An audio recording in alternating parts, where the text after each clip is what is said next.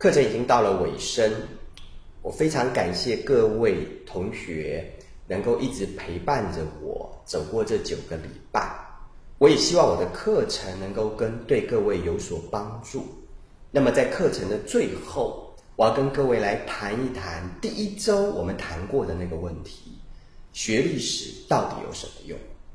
我个人认为，学历史主要有三个功用。第一个功用，启发智慧。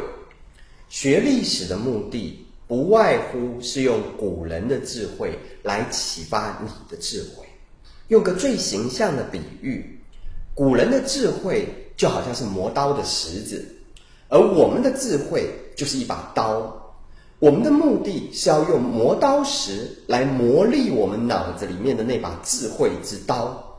只有智慧能够披荆斩棘，帮你解决困难。磨刀石不行。磨刀石的功用是帮你磨砺你自己的智慧之刀。如果学了历史，你相信。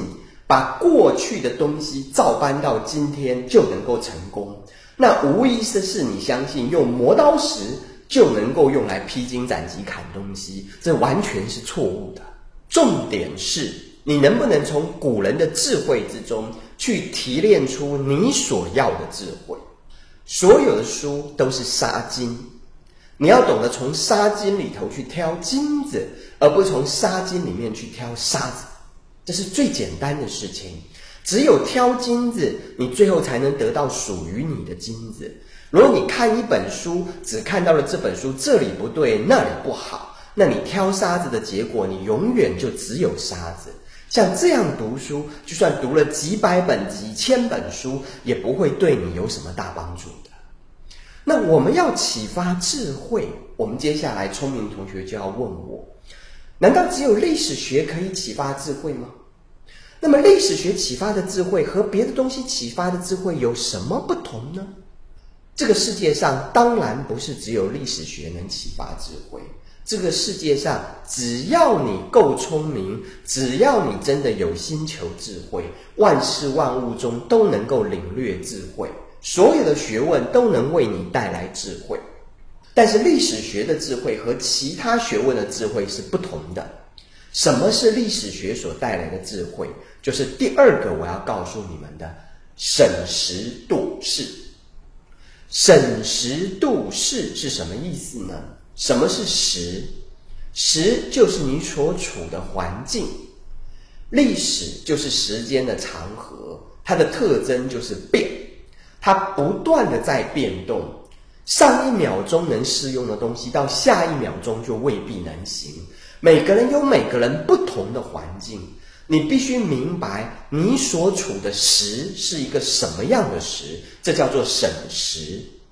时的变动并不是漫无方向的，它有一定的规律可循。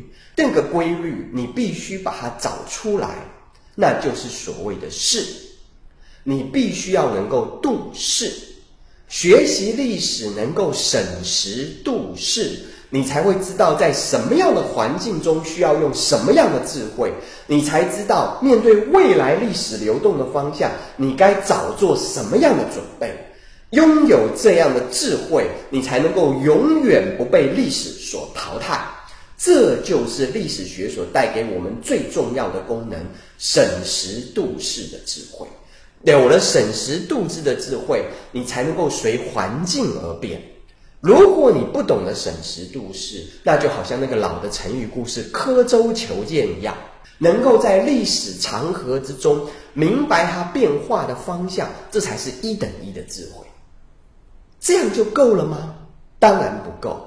能够启发智慧、拥有智慧、能够审时度势，这已经是难能可贵。可是你们就要问。如果一个人随时随地因环境而变，完全没有自己的任何原则，这不就是一个小人吗？难道老师告诉我们，所谓学习历史的目的就是希望我们做个小人吗？当然不是。能够看出变，这已经是了不起的智慧了。但是更高的智慧是要从变之中看出不变的东西。什么是不变的东西？荀子说：“百王之无变，足以为道观。”什么东西是历经一百个时代，而它始终没有变化的那个东西？只有那个东西才足以作为道观。那个东西到底是什么？那个东西就是人性，那个东西就是你的良知。历史学的第三个功用，就是要感动人心。要改变这个世界，只能从改变人心开始。要成就大事业。大事业没有一个人能完成的，你必须要能够了解人性，掌握人性。你要真正做一番世界，你必须要能感动其他的人，让其他的人也愿意做出改变。只有大家的心改变了，世界才能够真正改变，世界才能够更好。那用什么样的方法能叫感动人心呢？历史正是追求真实之道。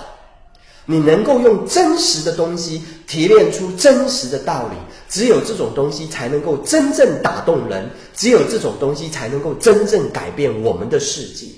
这三个标准说起来简单，要讲到实处就不容易。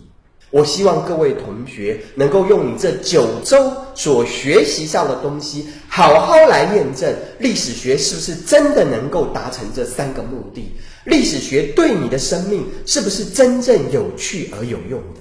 如果我的课能够帮助各位同学，如果我的课能够跟各位同学有所启发，如果我的课能够让你们好好想一想，你们活在一个什么样的时代？这个时代该找寻一个什么样的出路？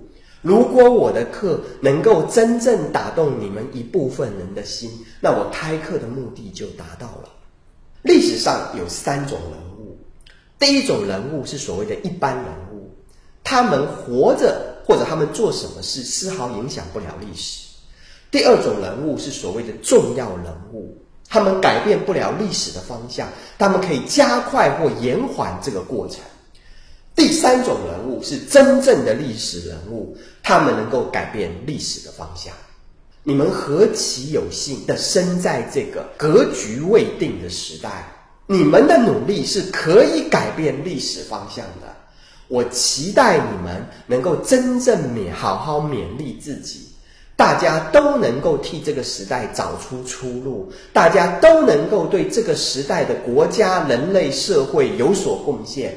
我希望大家都能勉励自己，成为历史人物。当然，你们的同学会问我。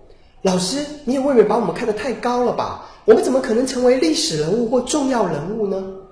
真的不可能吗？在东方有一个人，他三岁死了爸爸，十几岁死了妈妈。他年轻的时候家里面贫穷，他根本没有接受过好好接受过正规的教育。可他靠着自己刻苦自学，奋发向上，最后终于成为中国历史最伟大的人物。那个人就是孔子，西方的那个圣人还生在马槽里面。如果连他们没有受好好受过正规教育的人物都能够有这样的成就，那何况是各位同学？你们何其幸运，生活在一个教育如此普及、物资如此丰富的时代。中国有一句话最为勉励人：“顺和人也？于和人也？有为者亦若是。”希望各位同学共勉之。我这门课程全部讲到这里，谢谢大家。